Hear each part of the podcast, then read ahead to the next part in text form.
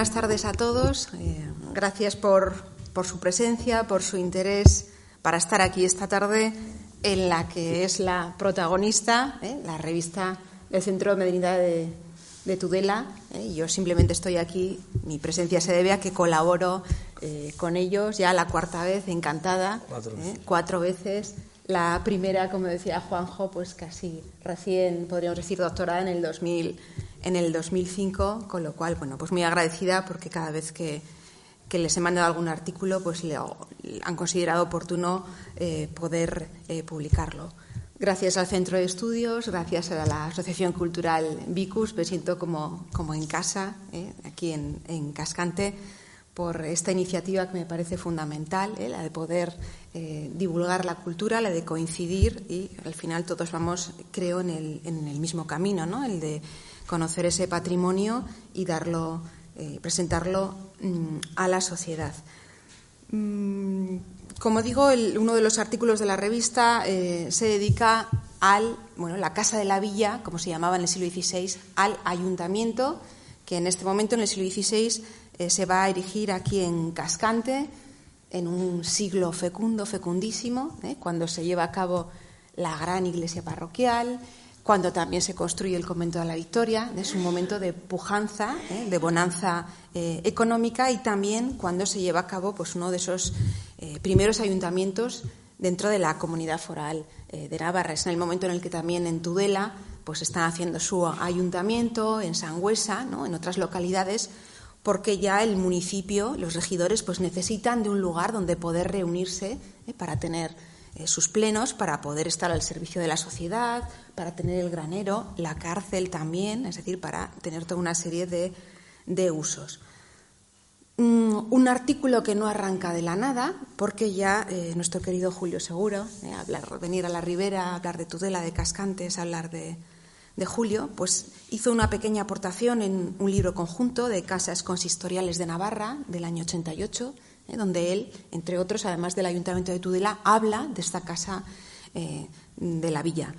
Yo entiendo que quizás por el formato del libro ¿eh? no pudo extenderse mucho, no había apéndice bibliográfico en cuanto a, documentación y bueno, esa es la idea de por qué ampliar ese estudio inicial que era bastante bueno, pues reducido, podríamos decir.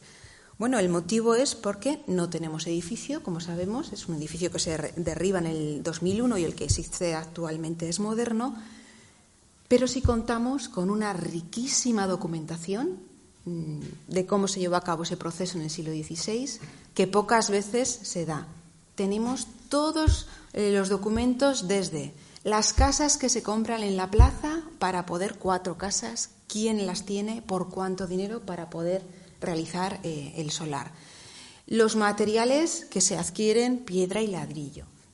El contrato con los señores que van a llevarlo a cabo, un guipuzcoano, Miguel de Mújica, que está trabajando aquí, está trabajando en la Victoria, está trabajando en la iglesia. Otro que se llama Pedro de Verges. ¿eh? ¿Quién lo tasa? Podemos ir haciendo todo el recorrido, ¿eh? una documentación riquísima. Y no solo eso, no solo la documentación, que pocas veces, muchas veces llega fragmentada, algún protocolo, no solo eso, sino también otro hecho excepcional y es que tenemos lo que se llaman las trazas, los dibujos que Pedro Verges, uno de esos maestros que contrata la obra, da para llevar a cabo este edificio. ¿eh? Una documentación que se conserva en, el Archivo Municipal de Tudela en protocolos notariales, donde tenemos unos planos que nos dice cómo es este edificio en la planta baja, en la alta, y un alzado que nos dicen cómo es el proyecto de fachada.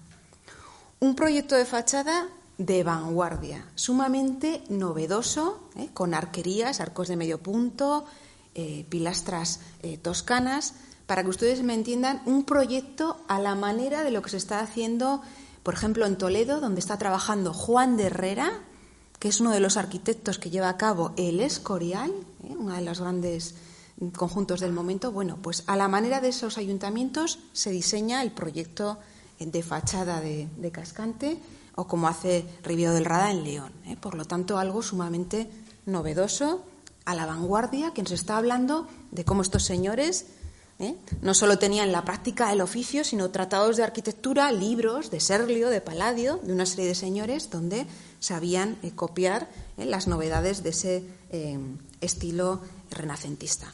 Pues bien, además de poder reconstruir a través de la documentación, de, las trazas, de los planos, cómo era ese edificio, también vemos luego, una vez que se inaugura ¿eh? y que se coloca el escudo de, la villa, pues las sucesivas reformas que se han ido llevando a cabo someramente, ¿eh? porque los edificios son como nuestras casas, hay modas, y llega el momento del barroco, ¿eh? y entonces pues también introducen reformas en el interior, sobre todo cada vez que hay alguna visita eh, real ¿eh? o algún acontecimiento importante, cómo ese edificio se va transformando. Les he recogido, incluso podrán ver luego alguna fotografía antigua de cómo estaba a comienzos de la década de los 20, de este fantástico libro que publica Ruiz, Cascante, Historia y Recuerdos en Imágenes, cómo estaba esa fachada.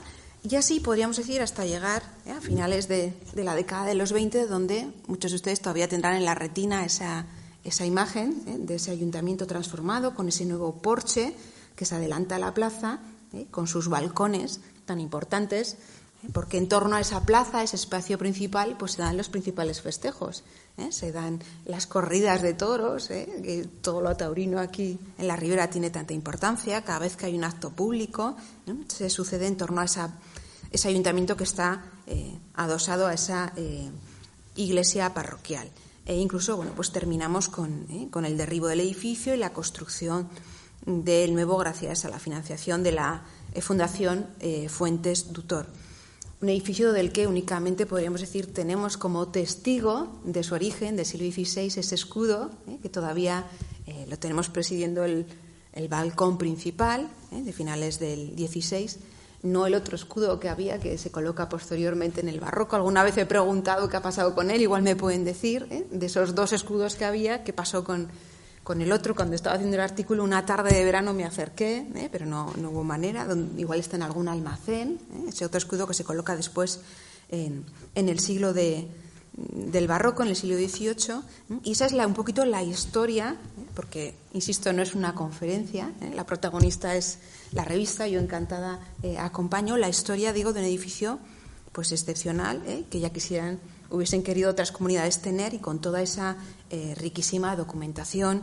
como decías, hablar de Cascante es hablar del padre Juan Ignacio Fernández Marco, de esos libros que él tiene, esos tres tomos, que siempre son un faro por donde uno debe de empezar cada vez que lleva a cabo un estudio de, de Cascante. Y bueno, pues de él también alguna de las fotografías de él del escudo ilustran este artículo que, se presenta aquí, ¿eh? que bueno, es un paso más en, el conocimiento de nuestro patrimonio, ¿eh? no siempre religioso, pues también eh, civil al servicio de, la ciudadanía y que bueno, que espero que les guste y que igual encuentren algún antepasado, como en el caso de, Esteban, algún familiar de entre la, la, documentación.